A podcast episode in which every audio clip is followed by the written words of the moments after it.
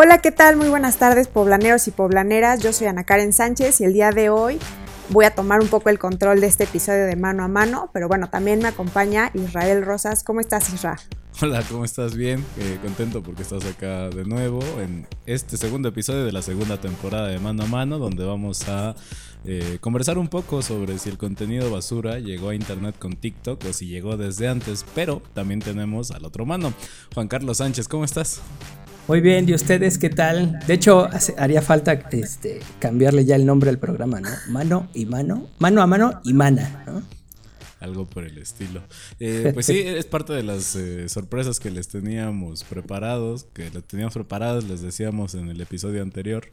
Eh, parte de lo que estamos innovando en esta segunda temporada. Les recordamos que estamos transmitiendo, bueno, publicando en YouTube, en Spotify y en varias plataformas. El episodio anterior hablamos sobre la censura, ¿o no? Y en, y en Facebook. Ah, sí, en Facebook, en redes sociales. y pues hoy vamos a estar hablando de este tema que creo que da para eh, hablar de muchas cosas, ¿no? Para empezar, ¿qué es el contenido basura? ¿O a qué le dirían ustedes contenido basura? Claro, creo que hay como que partir de eso y seguramente todo mundo tendrá como una definición distinta, ¿no? Pero, por ejemplo, para mí el contenido basura es aquel que no solo no aporta nada, porque a lo mejor dices, pues no me aporta nada, pero tampoco me hace ningún mal. Pero para mí el contenido basura es el que además o sea, va como contra a lo mejor valores de convivencia o a lo mejor genera actitudes que no pues no unen a la sociedad o que no dejan ningún aprendizaje, ¿no? O sea, para mí ese sería un contenido basura.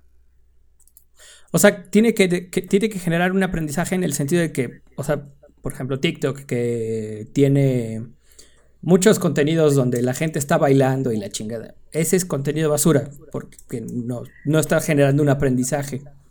No, porque sí puedes aprender el baile, o sea, un aprendizaje, sí, o sea, y, y, a lo mejor, o sea, el que te genere risa, pues está bien, ¿no? O sea, hay muchas cosas que sí necesitas y a lo mejor que pueden ser como contenidos más lights entre todo lo que pueda haber.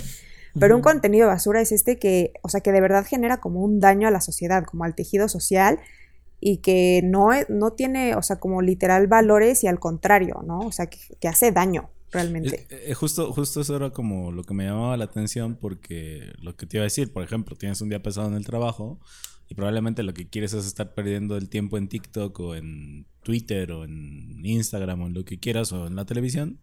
Eh, viendo videos de gatitos o, o, de lo que sea para despejar la mente y en ese sentido podría haber personas que dijeran que ese contenido pues ni te aporta nada ni te educa ni lo que quieras pero te sirve para un propósito creo que no sé si con la parte de basura se están refiriendo como a noticias falsas o campañas desinformativas o como que estos rumorcitos que empiezan, por ejemplo ahora con todo lo de la COVID-19 o las vacunas o cosas así, ¿no? Que empieza a circular información falsa o supe que dijo el vecino de un amigo que el té de guayaba era bueno para, ¿no?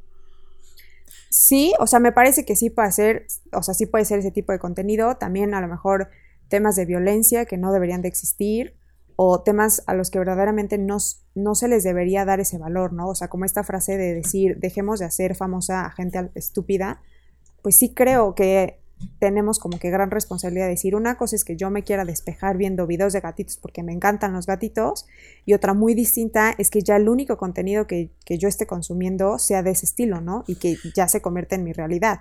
Y me parece que gana.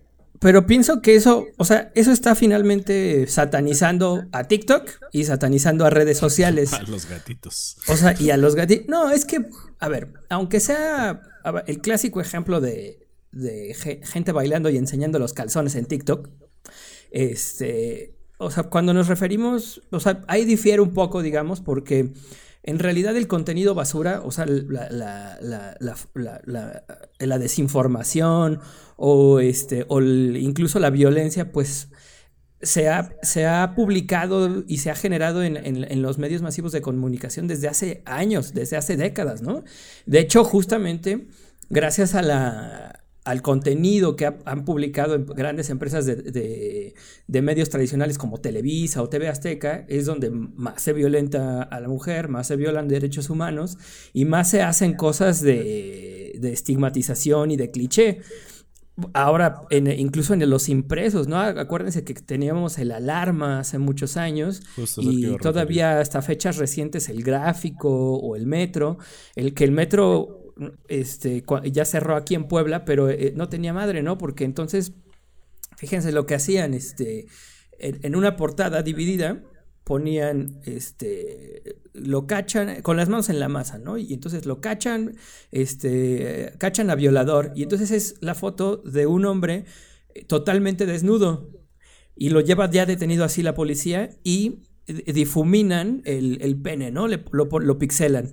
Y del otro lado, que les digo que era una portada dividida, este, del lado derecho estaba el rostro de una persona ensangrentada que había fallecido por un accidente vial.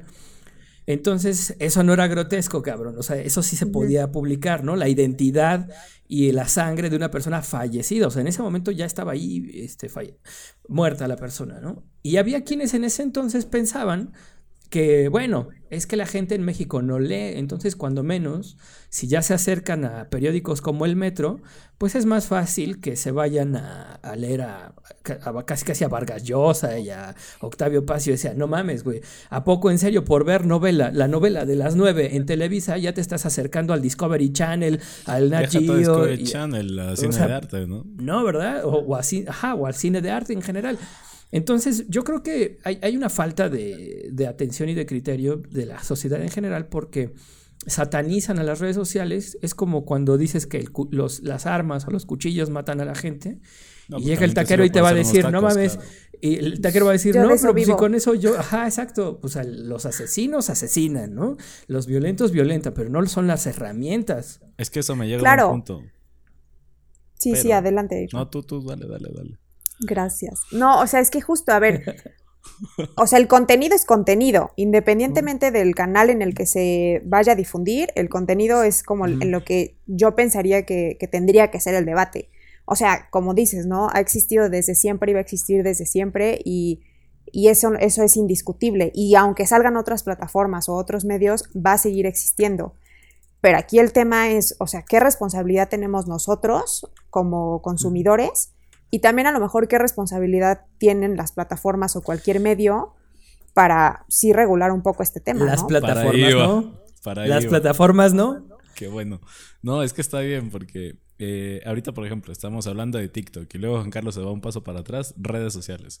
Y este, nos podemos ir un paso atrás, internet, impresos, lo que quieras. Una de las eh, cosas que a mí normalmente me preocupan más cuando veo propuestas de políticas alrededor de internet es cuando hablas del el buen uso de la tecnología. Creo que hay algunos ejemplos súper evidentes donde sabes que el buen uso está ahí patente, ¿no? Por ejemplo, eh, que se utiliza Internet para poder transferir información y que la investigación para encontrar la vacuna contra el O una campaña de donación. Sí, lo que quieras. Y dice, sí, claro, buen uso. Em, pero el, el, punto es, por ejemplo, cuando hay algunos, y ha pasado con algunos gobiernos totalitarios de otras partes del planeta, donde dicen, no, no, no, pero a ver, o sea, ¿quieres usar Internet para qué? No, pues para ver recetas en Internet. ¿Recetas? Sí, blogs de viajes. Blogs de viajes, pero eso no es productivo. O sea, Internet tendría que ser una cosa académica donde eleve el ser humano. Y, y entonces, cuando empiezas a hablar de. Em, y, por eso les preguntaba, ¿qué, ¿qué, qué, pensarían ustedes de lo que es el contenido basura? Y las personas que nos ven o nos escuchan, creo que también estaría bueno que nos contaran.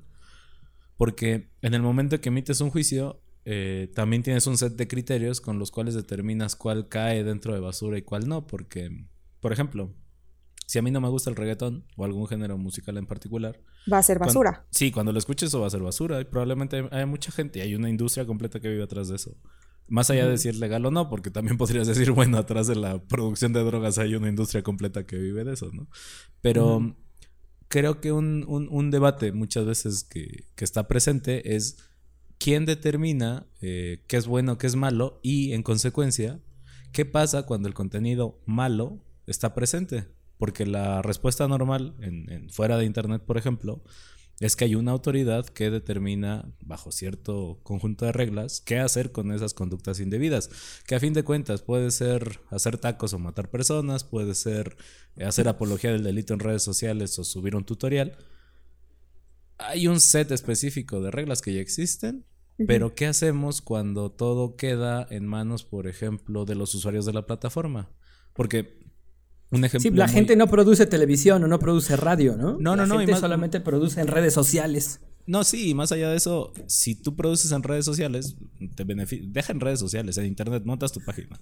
Ana Karen tiene su, su blog no le tuviste que pedir permiso a nadie, ¿no? Compras tu dominio, compras tu hosting, empiezas a producir tu contenido y no hay como una autoridad que te diga, uy, sí, mira, por medio de este permiso te autorizamos a producir tanto. O esto lo puedes publicar y esto no. Ajá, y conforme este manual de estilo, ¿no? Porque no eres un medio periodístico, cosa que Poblanerías, pues sí, tiene su manual de estilo, tiene un código de ética. Pero ¿qué hizo Poblanerías? Sí, nosotros tampoco le pedimos permiso a nadie. Ajá, exacto. Y que deciden seguir un set de reglas porque eh, tienen esta educación de periodismo, ¿no? Esta escuela de periodismo y con base en eso, pues no difunden noticias falsas, verifican su información, este, cuidan los derechos de propiedad intelectual de sus imágenes y un montón de cosas. Que probablemente alguien que no tiene esa formación, pues no se preocupa por, no le importa. cuidar. Que es lo mismo, por ejemplo, alguien que monta su sitio, tú por ejemplo montaste tu sitio y no te estás preguntando técnicamente qué tiene que tener ese sitio para que funcione en diferentes plataformas. Tú asumes que hay alguien que se encarga de eso y está bien. Ahora, eh, muchas de las plataformas tienen herramientas de autorregulación. Lo que normalmente ocurre, y lo que he visto que ocurre con las plataformas, es que recurren a la autorregulación por ejemplo, en medios públicos, eh, el que recuerdo que lo hace mucho es Canal 11 y eso porque trabajé ahí, entonces como que lo tengo más fresco. Ajá.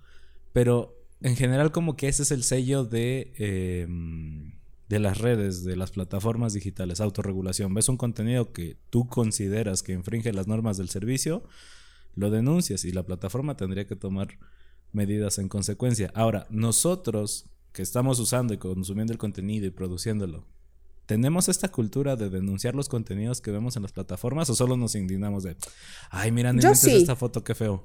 Yo sí, o sea. yo lo hago seguido en TikTok. Este, en Twitter lo hago menos y en Facebook yo creo que es como a la mitad, ¿no? Yo, yo sí he denunciado en Instagram, en TikTok. Ajá, creo que en Twitter no, pero porque. No sé, pero sobre todo cuando son temas, o sea, cosas muy visuales. o sea, videos y todo esto por supuesto. Y me ha tocado también denunciar cuentas que son aberradoras, que digo, es que no puede ser, o sea, eso voy. Y creo que también a mí me, o sea, es un tema que me, o sea, me genera mucho conflicto porque es demasiado fácil llegar a temas espantosos en Internet. Así. Ah, o sea, no, o sea, bastan cinco clics para llegar a cosas que dices, ¿en qué momento pasó? Ya estás viendo pornografía sadomasoquista. Sí, o tipo, o sea, de que ah, violencia contra la mujer, que yo deje así a mi esposa, no sé, o sea, y como también se va como que ligando a nombres de famosos, o sea, de verdad es muy fácil, o sea, porque claramente la mayoría de las personas a lo mejor no van a buscar esos contenidos, ¿no? Pero llegas de una forma tan sencilla que yo digo, por supuesto que algo está pasando. Y, y creo totalmente, eh, o sea, como que justo recalcando lo que dice Israel, muchas personas seguramente no tienen esa conciencia, ¿no? Y me parece que ahí está el peso, o sea, sí tiene que ser responsabilidad de nosotros, pero también creo que justo, o sea, las plataformas deben de tener, sí, o sea, no solo su regulación, sino alguien que verdaderamente esté como auditando que se estén cumpliendo, porque pues reglamentos podemos hacer muchísimos. Pero ¿quién tendría que ser ese auditor? Pues yo creo que sí tendría que ser a lo mejor de la misma empresa, pero porque también, ¿no? O sea, si son empresas privadas, pues es que mira, todo, todo, se, todo también cambia porque el modelo de comunicación es diferente. O sea, no es el mismo modelo de comunicación en las redes sociales que en los medios tradicionales, ¿no? Y justamente por eso dice Israel, ¿quién tendría que ser e, ese regulador? Porque, porque las mismas empresas, pues, bueno, las empresas tienen, o sea, son reguladoras. La onda es, este, cuando de pronto esas empresas, este, se lo confían demasiado, yo no sé si a, su algoritmo o a sus, a sus robots o, o, si hay una eh, persona detrás de la verificación de las cosas, ¿no? Me parece que lo Y además porque todo el mundo trae una agenda, o sea, es lo que decíamos el episodio pasado, si este si Donald Trump hubiera ganado las elecciones, le hubieran cancelado las cuentas, hubieran salido tan, este, tan, pues claro que no. Si, si se los traía súper agarrados, por ejemplo, cuando este, les obligó sí, no lo hicieron antes. dejar, sí, y cuando los obligó a dejar de tener nexos con TikTok, sobre todo, porque era la, China, ¿no? Entonces, Ahora, el- a ver, vamos por partes, por eso hablaba yo también del modelo de comunicación. La responsabilidad, la responsabilidad del mensaje, de, de cómo llega, tiene que ser a fuerza del emisor. Pero Sí. lo, lo que deben de ser, de lo, lo que deben de hacer los receptores de ese mensaje también este, es eh, eh, eh, verlo de manera crítica para cuando, para cuando, para que no estés diciendo, ay, es un meme, no, güey, pero viene cargado este, con propaganda, con, eh, pu- con publicidad, con cosas así, ¿no? Entonces, es- está discriminando, está normalizando violencia, está, eh, etcétera. Pero eso pasaba desde antes, o sea, no me van a decir que todos los conductores de hoy, de Venga la Alegría, por ejemplo, o de los programas de ese. Ah, simplemente de, de Sabadazo. y cosas por el estilo en la radio. No sé si Videgaray, por ejemplo, pero es que cuando menos él, este. Y el otro vato, José Ramón, creo que se llama, este. Están informándose, o sea, está, sí tiene, sí viene con qué, pero de repente te metes a, a una Ah, Andrea pues, Legarreta que dice, este, Que Roma el dólar no tiene, no nos afecta porque nosotros, este, usamos Sí, el claro. peso, ¿no? Entonces, a eso me refiero, al tipo de, de cosas. Ah, e- ese es un gran ejemplo porque, a ver, e- ese está perfecto y quiero colgarme de ahí. Andrea Legarreta de pronto dice estas cosas y tiene un alcance enorme. ¿no? Y entonces el impacto le llega a muchas personas. Y eso estaba reservado a las personas que tenían acceso a los medios de producción este, de medios escasos como el espectro radioeléctrico o las imprentas o lo que fuera que aplicara. Y ahora, gracias a Internet, pues cualquier persona potencialmente con los medios para acceder a la tecnología y los medios para pagar el acceso y los conocimientos para hacerlo, puede hacer lo mismo y entonces puede tener un, un alcance más o menos, eh, pues a veces hasta similar, ¿no? Eh. E incluso sin límite de, de geografía. El tema es, de pronto me parece que lo que decía Juan Carlos, el parte, la parte de consumir la información de manera crítica, creo que es súper importante porque, y no sé, Ana Karen, si has visto, que hay muchas personas que en lugar de, de reportar un contenido que juzgan inadecuado, para tratar de comparten. eliminarlo, ajá, dicen, es que miren nada más, o sea, Sí, qué sí, sí. indignado estoy por X, y le dan más visibilidad y más alcance. Sí, exacto. Justo, y justo era como lo que retomaba de decir, no, no podemos hacer fa- famosa a personas que no lo valen. Y entonces, o sea, creo que sí es muy importante que, o sea, ese tipo de conciencia de decir, el compartirlo, el reaccionar, o sea, con, hasta con lo de me enoja, yo sé que a lo mejor, o sea, dices, ay, tiene puros me enojas, ajá, pero tiene 12 mil. Ajá. Y entonces eso solamente hizo que creciera, ¿no? Entonces sí me parece que no hay... Sí, no es o como sea, que Facebook diga, ah, bueno, es que el me enoja me sirve para ver que... Ajá. Ajá, Sí, es que este porque yo me- que yo me acuerdo justo. En algún momento entré a una página de, bueno, X no vamos a entrar en temas, pero una página que tenía todas sus publicaciones con me enoja, me entristece, me, o sea, no tenía ninguna reacción negativa, muchas de me divierte, o sea, como que de verdad la gente se burlaba, pero digo, aquí el tema es que yo llegué a esa página por el alcance, porque claramente no formaba parte de mis intereses ni mucho menos, pero se hizo ya demasiado grande y ese es el punto, Exacto. ¿no? Entonces, Pero alguien a quien tú sigues o de quien eres amiga, seguramente sí. Claro. Y como eh, algunos este, gustos sí los comparten, pues por eso te llegó a ti, ¿no? Claro, pero a lo que voy es que finalmente yo también, o sea, como que te llega, porque también el algoritmo está diseñado para que lo que tenga muchísimas reacciones, pues aparezca, ¿no? Claro. Entonces, sí creo que no hay conciencia, o sea, como que no hay conciencia alguna por parte de, del receptor y de nosotros como consumidores de información, que ese es el tema más preocupante, pero también es cierto que sí debe de haber cierta responsabilidad por parte de quienes son estos canales, ¿no?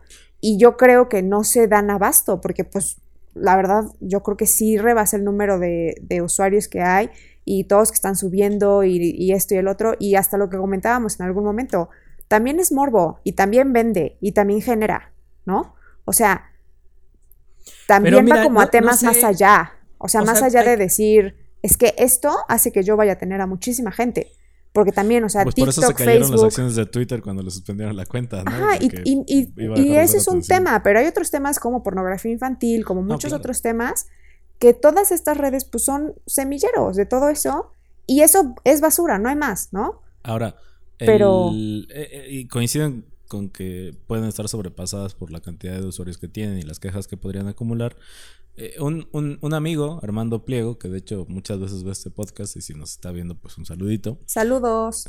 eh, muchas veces se ha quejado de eh, que se topa con algunos errores del algoritmo de Facebook y cuando hace la reclamación entonces una persona humana lo revisa y ya muchas veces el algoritmo estaba mal y sí ya le vuelven a publicar el contenido. Em, yo sí creo que también estamos en un momento de la historia en el que estas plataformas están sirviendo de algunas herramientas como inteligencia artificial o algunos algoritmos para ayudar y poder con esta carga. Y sí es cierto que ahorita se van a equivocar un montón. La idea, y yo lo que esperaría, es que como usuarios entrenemos esas herramientas para que entonces sean más precisas, para que entonces cuando reciban un reporte puedan juzgar de mejor forma, eh, no sé, las quejas, pero sí es cierto que también tendría que haber transparencia en torno a la forma de aplicar el algoritmo. No en la parte que pudiera representar un riesgo por la propiedad intelectual del Pero igual eso, eso, esa transparencia en la forma de aplicar el algoritmo, ¿quién se las va a exigir o a regular? pues más que es que yo, yo, yo, particularmente no creo que regular sea una buena idea porque tiene un montón de consecuencias inesperadas que, yo creo que sí debe ser como de autorregulación, o sea, porque si es difícil justo que alguien más gestione pero, y a lo mejor suena como muy utópico, pero sí tiene que ver con una parte como responsabilidad social. Sí, sí, sí, y, totalmente de acuerdo. Ahí, por ejemplo, yo sí creo que eh, muchas veces como que la primera opción es, no, pues que el gobierno... No, a ver, espérame. Probablemente... Eso salga peor. Sí, sí, seguro sale peor. Eso sí, no, no, hay, no hay duda. Porque sí hay como muchas consecuencias inesperadas cuando empiezas a meterle demasiada mano a Internet. O sea, Internet es lo que es gracias a que no está... ¿A que no hay tanta mano? Ajá, sí, o sea, sí. Eh, mi tema era que, por ejemplo, de pronto se nos olvida que en el ecosistema de Internet hay otras partes interesadas. Entonces, por ejemplo, está sector privado, que son ahorita las plataformas, ¿no? O empresas de telecomunicaciones o lo que se te ocurra. Pero también están organizaciones de la sociedad civil. Por ejemplo, acá en México hay varias muy activas, R3D, a nivel internacional hay muchas otras. Y de pronto estas son las organizaciones que le empiezan a pedir rendición de cuentas a eh, plataformas o a entidades del sector público como gobiernos o del sector privado como estas mismas eh, plataformas. Y a lo mejor es por ahí eh, trabajar más de la mano con estas organizaciones, hacerles llegar estos comentarios, em, tratar de también hablar con las plataformas, revisar sus... volvemos a lo que decíamos en, la, en, la, en el episodio pasado pues normalmente cuando te metes a un servicio no te pones a analizar los términos de, y, condiciones, De, uso. Porque pues es un montón de cosas, muchas veces en un argot que uno, si no es abogado, no entiende y si entendiera le da flojera leer probablemente. Pero creo que esta parte de entender que sí, estamos usando estas plataformas y estamos ayudando a entrenar un algoritmo que supuestamente va a ayudar a identificar estos abusos para resolverlos de manera más eficiente, pero sin una adecuada rendición de cuentas y transparencia, ese mismo algoritmo podría ser utilizado con otros fines también perversos, censura, podría usarse para fines de negocio, para explotar datos personales, para un montón de cosas. Y sí creo que la solución no es pedirle al gobierno que venga y regule, sino empezar como a establecer y ejercer estos equilibrios y comunicaciones entre las partes interesadas para ver y entender de mejor forma nosotros como usuarios qué rol tenemos que tomar, eh, más allá de que pues sí nos divierte utilizar la plataforma. Es como cuando tienes un cuchillo, no te avientas a usarlo así nada más, o puede que sí. Y si no sabes cortar una cebolla, te vas a estar cortando a cada rato. Pues probablemente si te enseñan cómo partirla mejor y lo que quieras. Ah, es que claro, acabas de decir la parte clave. Si te enseñan, entonces el, el, meollo de todo el tema de la creación de contenidos, de que si vamos a estar este, subiendo X o Y, tiene que ver con la educación. O sea, es este. Pues sí, porque también. Es un tema eh, de acceso a la educación de las personas, y, pero no a la educación de que puedan ir a la primaria, a la secundaria, a la, a la no, sino de que puedan, este, de que, de que haya pilares este, constructivistas, si es, si es lo que tú, si quieres, pero este, acceso a, situaciones en donde están en la reflexión, en el análisis, en la concientización, en la crítica, exactamente. De hecho, ahorita que dices eso, esa palabra, hace una semana estaba yo hablando con este, con, este Rodrigo, editor de acá de Poblanerías, sobre la educación que yo recibí en, los inicios de ahora sí que me de mi educación, ¿no? Yo fui a una escuela eh, más o menos Montessori, que, se, que el estilo se llama Freinet. Y le digo, cuando, cuando alguien te hacía algo, este, tú, tenía, tú no podías este, reaccionar y, regresársela, ¿no? Lo que sea. Sino lo que tenías que hacer era decirle, te voy a hacer una crítica. Y entonces, el, los viernes de, de, cada semana, nos teníamos una reunión todo el salón para decir, mira, es que el martes tal persona me hizo esto, a mí no me gusta, y entonces alguien se unía y decía, ah, sí es cierto, a mí también me ha pasado, bla, bla, bla. Y, cada, el, y el último viernes de cada mes ya nos reuníamos toda la escuela en la especie de auditorio, desde primero de kinder hasta tercero de secundaria. Y entonces alguien decía, es que a mí, fulanito de tal, de quinto de, de, este, de primaria, le voy a hacer una crítica porque me hizo esto, esto y eso. Entonces, ¿qué fomentabas ahí?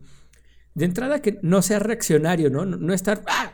luego, luego al chingadazo, sino tenías, necesitabas un tiempo para calmarte y todo el rollo. Ah, bueno, si la cosa era más grave, pues ya ibas en ese momento y, acusabas a la persona.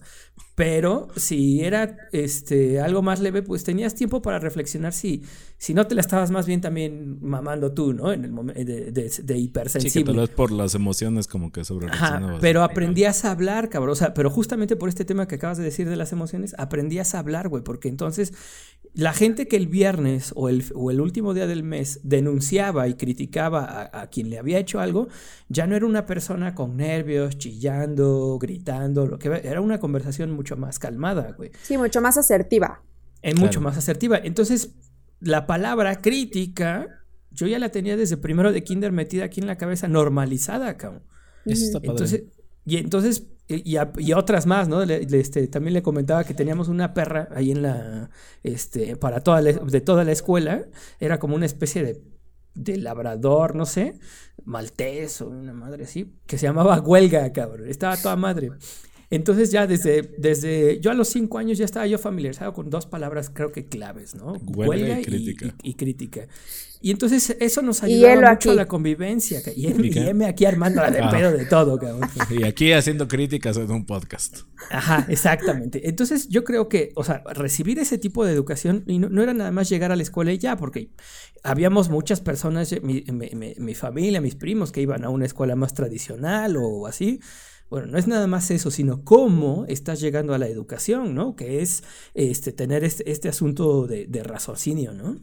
Eh, eh, yo, yo, por ejemplo, como, y ahí quiero a lo mejor con eso empezar a cerrar, el, creo que el, el punto clave de todo esto que nos cuentas, ¿cómo se llamaba el modelo? Freinet. Freinet. Ah, bueno, es que suena como a Fernet, esta bebida argentina que se toma con coca. Este, Mira, déjalo en que era como Montessori. algo parecido a Montessori. Pero ahí el, el tema central es que eh, lo que se forjaba era un sentido de comunidad que de pronto se nos olvida. Entonces, Internet, incluso en sus inicios, era literal una comunidad. O sea, los nombres de dominio y todo esto eran cosas que se repartían así en corto. Cuando éramos tres güeyes en TikTok, digo en Twitter. No, hombre, deja de eso. Cuando eran cinco güeyes en Internet, cinco computadoras, cuatro computadoras ahí conectadas en Estados Unidos, académicos que se conocían entre sí. Y ahora esta cosa tiene un alcance tan grande, ya no digas las plataformas, Internet como tal, son, tan, son como 70 mil redes y cada una de esas redes tiene por ejemplo, aquí la red de eh, el operador de telecomunicaciones más grande de Telmex, vete a saber cuántos dispositivos tiene. Y esa es una red, bueno, o un grupo pequeño de, redes. Con ese número tan grande, obviamente que el sentido de comunidad pues se nos pierde, ¿no? De pronto se te olvida que si tú estás usando ese servicio, lo que tú hagas va a impactar en lo que está viendo otra persona.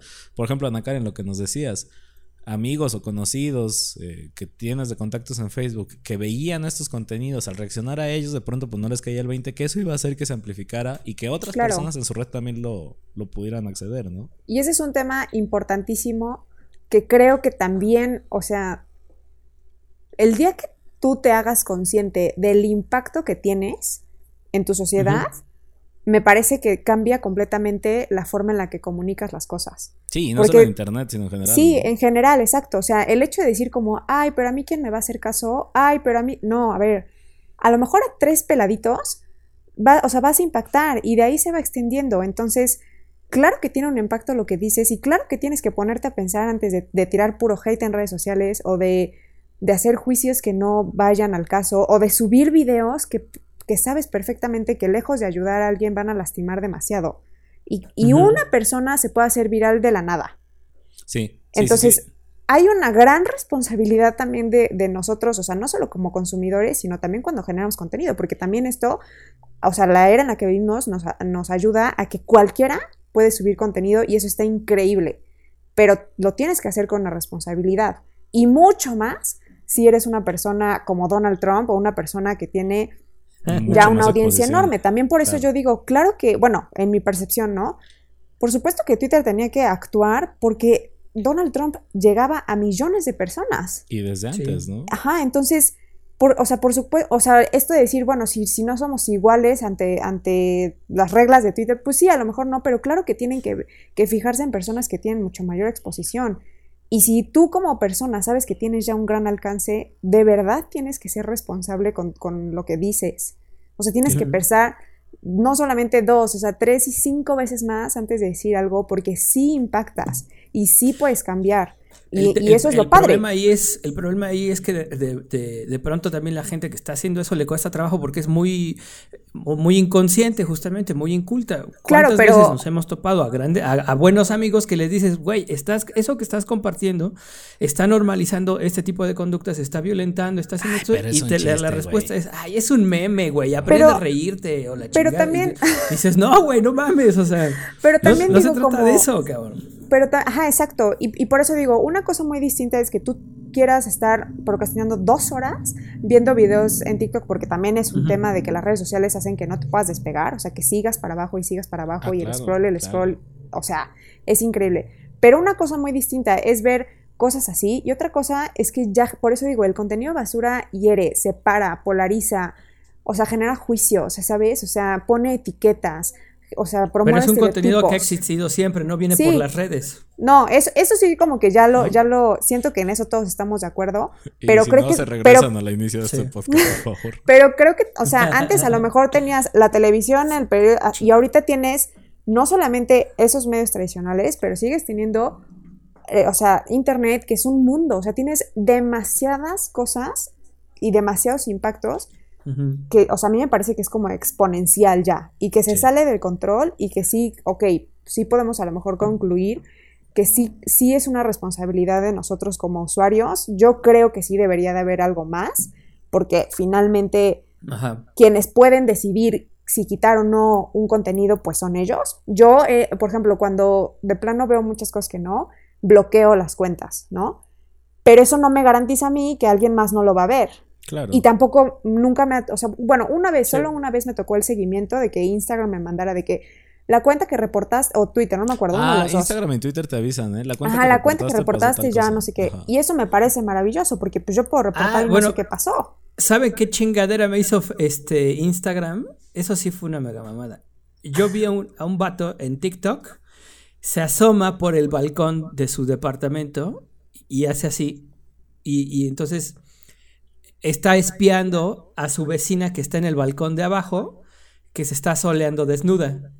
Entonces, cuando está a punto de, ya de verse en la toma, dice, este, pone, ¿quieren ver completo? Vayan a mi Instagram.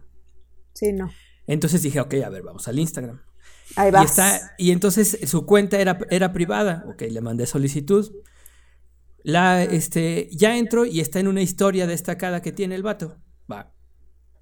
Ahí ya se ve completo, ya se ve completamente desnuda la chava. Entonces lo reporto y entonces empiezo a decir, este, desnudez, no sé qué más. Y entonces Instagram me bloqueó el acceso a ese contenido y al vato no le ha pasado nada, sigue la cuenta igual. O sea, a, mí lo que, me, no, lo que no me cabe es porque es un vato que tiene 50 mil seguidores, bueno, mínimo. ¿Nadie ha reportado en serio ese contenido? ¿O Pero los reportes no son tantos. E, eso es lo que también me indigna, ¿no? de que no sean tantos o que nadie más lo haya hecho, pues. A eso voy con que sí hay una responsabilidad muy grande. Y, y si el contenido basura existe, ya, o sea, el que sea que para cada quien sea contenido basura, existe porque habla de nuestra sociedad. O sea, quieres saber cómo estamos como sociedad, pues ve nuestros contenidos. Los medios en general son un reflejo, claro. una radiografía de la sociedad. Claro, entonces y entonces por eso digo, el tema es preocupante y por eso digo, sí, no, o sea, por supuesto que no está mal que suban memes, que suban bailes, que suban porque todo también creo que en un mundo tan saturado de cosas feas, y de cosas como muy densas, necesitas como que esa escapatoria en algún momento. tantito, sí, claro. o sea, me queda clarísimo. Y, y también se necesita de una gran habilidad y talento entretener a las personas. Entonces, eso está increíble. Pero, o sea, ya está rebasando el nivel de, de que Ya ya se la mamaron, dilo, Sí, o dilo, sea, ya se la ya. mamaron. O sea, y, hay- y- y hay cosas que de verdad no están aportando nada y que sí hacen mucho daño y, y está al alcance de todos. Rapidísimo, no hay filtros, o sea, o sea, lo puedo ver yo y lo puede ver, lo puede ver un niño de ¿qué te gusta? ¿Siete? Que ya le No sabe debería. perfecto. No debería. Y el problema, además, no de que lo ve. servicio. Ah, bueno, pero bueno, y el, pero el problema también Es de que que, son- de son que lo llega a ver no, es que no recibe una que orientación. Y, y justo, lo que decíamos, que pasan. justo lo que decíamos, nadie te enseña a usar el Internet. O sea, sí te enseñaron a, no sé, Sí, a quedar el dispositivo. O, o sí te enseñaron de que esos lugares con luces así no son de fiar. Eh, pero no te enseñaron que una página que se ve así y así no es de confiar. Y me parece ¿Cuáles, que, lo- ¿Cuáles lugares con luces? ¿Cómo? pues no sé, o sea, por poner un ejemplo, ¿no? O sea. Porque Ajá. luego esos lugares son muy divertidos. o sea, no sé, pero cualquier cosa que te hayan dicho como, oye, si ves esto, no vayas, ¿no? Te enseñan Sí, muchas claro. cosas como del mundo, pues no, no lo quiero decir real, pero como de que del mundo fuera de lo virtual, sí. pero nos hace Del falta... mundo físico. Sí, o sea, nos hace falta muchísima educación para el Es que, tema digital. O es sea, que yo creo que ese es el tema, que el, ese criterio y ese set de Educación digamos, digital. conocimientos básicos, no, no, y empieza desde, desde fuera de internet, que se tiene que reflejar entonces en tu conducta en línea, pero bueno, yo quisiera dejar eso para la reflexión. Para otra. Sí, yo creo que nos da para hablar mucho de esto. Eh, Ana Karen, eh, tus cuentas o tus direcciones o lo que quieras que la gente consulte, hablemos de eso. Pues, pues sí, o sea, básicamente Twitter e Instagram me encuentran como anakaren-sn y, y pues nada, también agradecerles esta invitación y que esperamos que sigan otros temas interesantes y nos pongan, eh, nos comenten, nos compartan, nos digan qué opinan. Para ustedes, ¿qué es el contenido basura? Porque, o sea, es algo totalmente subjetivo. Sí, claro. Juan Carlos, ¿a ti cómo te encuentran en redes sociales? A mí me encuentran como arroba carlospress en casi todas las redes sociales. Que aparte dice ahí abajito de su pantalla. ¿no? Aparte, por aquí, a ver, espera, aquí. Aquí dice. Carlos Press con doble S. A mí me encuentran como arroba soy Israel Rosas en muchas plataformas. Eh, les recordamos que nos pueden ver, escuchar en YouTube, en Spotify, en Facebook, en el de Poblanerías. eh, cada semana comenten, compartan y también nos vemos los miércoles por ahí de las 7 de la noche, hora del centro de México, para que conversemos un poquito sobre estos temas. Esas son unas sesiones en vivo muy breves por si quieren echar el chalo un ratito. Y pues bueno, mi nombre es Israel Rosas. Nos vemos, nos escuchamos la próxima semana. Pásenla bien, comenten, compartan y pues aquí nos vemos. Adiós. ¡Chao! Adiós.